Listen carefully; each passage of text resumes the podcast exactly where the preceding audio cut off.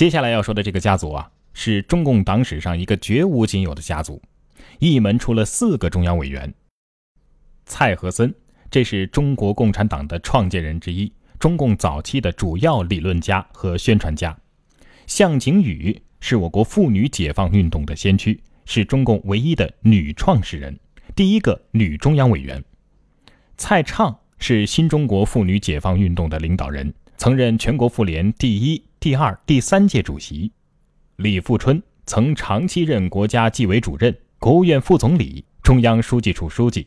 而葛建豪虽然不是中共党员，却被称为是革命的母亲，立传于《中共党史人物传》。故事要从一九一九年十二月开始说起。上海杨树浦码头汽笛鸣响，江面上的法国羊驼莱蓬号游轮徐徐起航，劈波斩浪。五十四岁的农妇葛建豪来自湖南双峰县。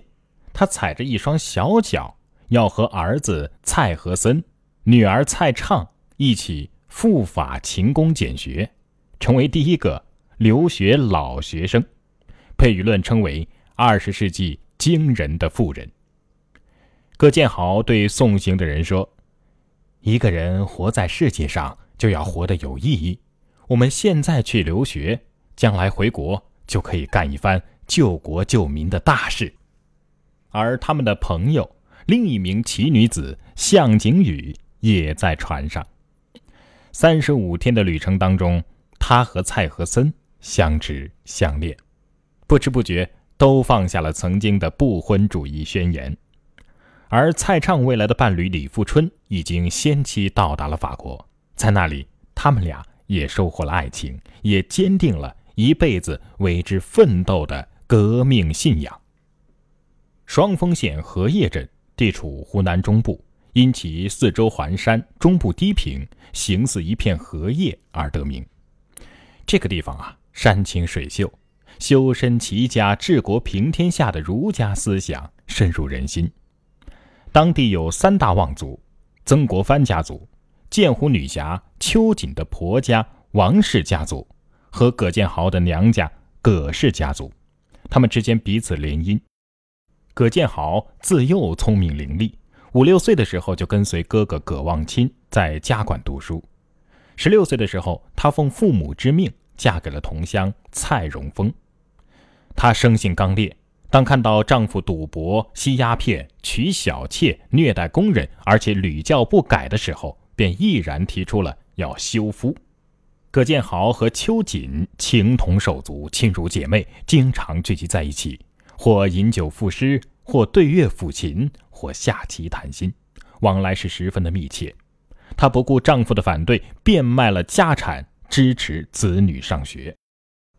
一九一三年，蔡荣峰为了五百银元，要将年仅十三岁的蔡畅许配给一个财主当小媳妇儿。葛建豪当然是极力反对，与蔡和森商量之后，决定带着女儿逃婚。第二年春天，年近半百的葛建豪卖掉了一部分陪嫁的首饰，凑足所需的费用，带着蔡和森、蔡畅，还有寡居的长女蔡庆熙以及三岁的女儿刘昂，一起到长沙求学谋生。到了长沙之后，葛建豪希望能够进入湖南女子教员养成所学习，但是校方以他年龄太大为由拒绝。蔡和森于是替母亲写了一篇呈文，到长沙县署告状。县署在呈文上批了四个字：“奇志可嘉”，并且通知该校破格录取。蔡建豪进入学校之后，勤奋好学。就寝的钟声响过之后，他还要再看一阵书才肯睡觉。她可是个小脚女人呢，却坚持和青年女生一起上体操课。这个时候，蔡和森呢？已经进入到了长沙省立第一师范学习，蔡畅进入到了周南女校初级班学习，蔡庆熙先是进入到了自治女校，后来转入到黄翠女校，刘昂则是进了周南女校附设幼儿园。蔡家祖孙三代五人进省城求学，这一时啊传为佳话。在这些新式学堂里，他们都遇到了很多志同道合的朋友。蔡和森和毛泽东成为了好朋友，经常在一起纵论天下。他们都是教育家杨昌济的得意门生，并且与萧子升并称为湘江三友。学习期间，蔡畅认识了周南女校的另外一位学霸级的人物，叫向景宇。他们有着许多的共同点。向景宇有一个开明的父亲，而蔡畅呢，有一位思想开放的母亲，都有着思想进步的哥哥，而且都爱新知、爱锻炼，都以身许国。这个时候，家境贫寒的李富春也凭借自己的才华考入到长沙名校长郡中学读书，成绩非常优异，而且非常热爱体育，是学校足球队的成员。毕业之后，蔡家租住在岳麓山下，蔡和森一面自学读书，一面锻炼身体。这个时候，蔡畅已经留在了周南女校教书，每个月八块钱的薪水支撑着一家人的生活。为了解决家里的生活困难的问题，葛建豪向屋主租了半亩菜地，粮食不足就用蔬菜蚕豆来填补，这也成了长沙进步青年聚会的地方。岳麓山上、湘江边都留下了他们的身影。一九一八年春天，蔡和森和毛泽东在湖南农村游历了半个多月，了解社会情况。回来之后，毛泽东和蔡和森成立了新民学会。这是五四运动之前最早的一个革命团体，是湖南省反帝反封建的核心组织。成立大会就在蔡和森的家中举行，葛建豪特地为他们做了一顿丰盛的午餐。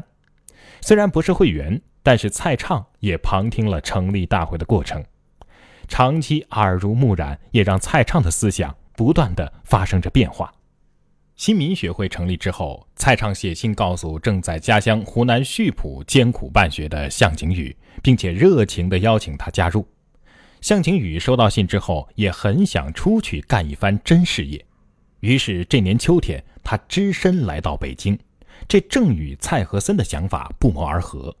一九一八年六月二十三日，蔡和森为了筹措湖南留法运动，也只身赴京，从而认识了陈独秀、李大钊。对俄国革命有了初步的认识，李富春也从长郡中学毕业。面对动荡不安的国内局势，他也懵懂的希望能够另辟出路。一九一九年十月三十一号，十九岁的李富春乘坐游轮“保乐加号”从上海启程，远涉重洋，前往法国。两个月之后，蔡和森一家三口与向景宇也一起从上海起航，奔向法国。到了法国之后，蔡和森是满读猛译马克思主义著作。这个时候，他寄回国内的书信都是马克思主义在中国传播的重要渠道。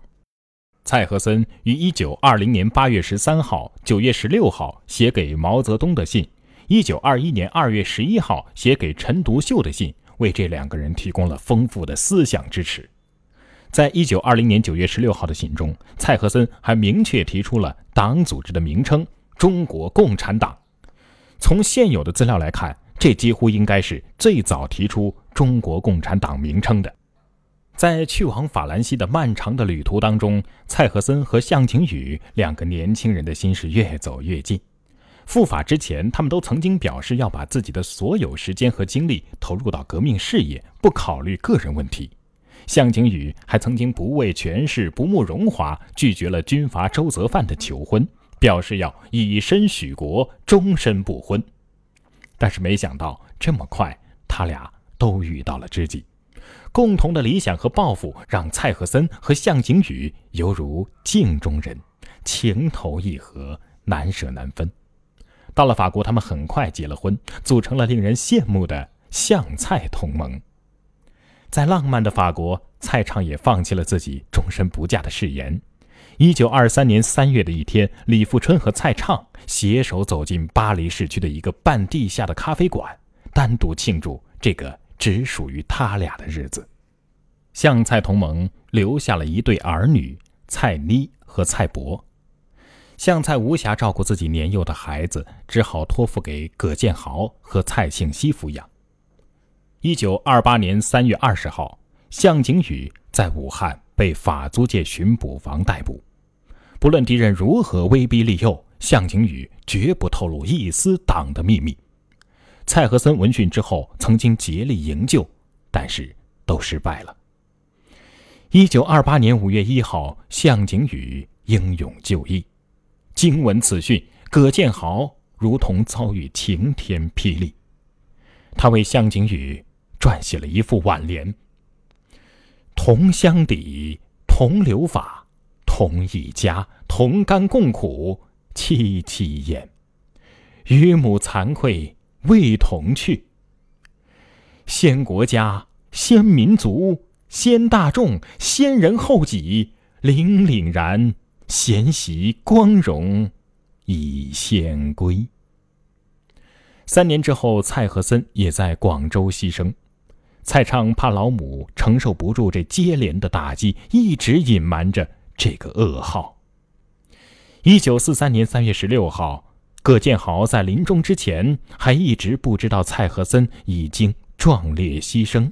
他问长女蔡庆熙：“和森贤熙，也就是指蔡畅，有信回没有啊？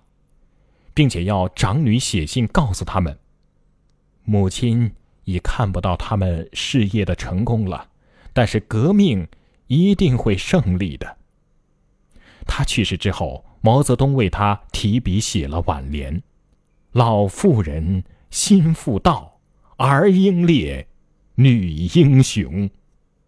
一九七五年一月九号，李富春与世长辞，蔡畅悲痛欲绝。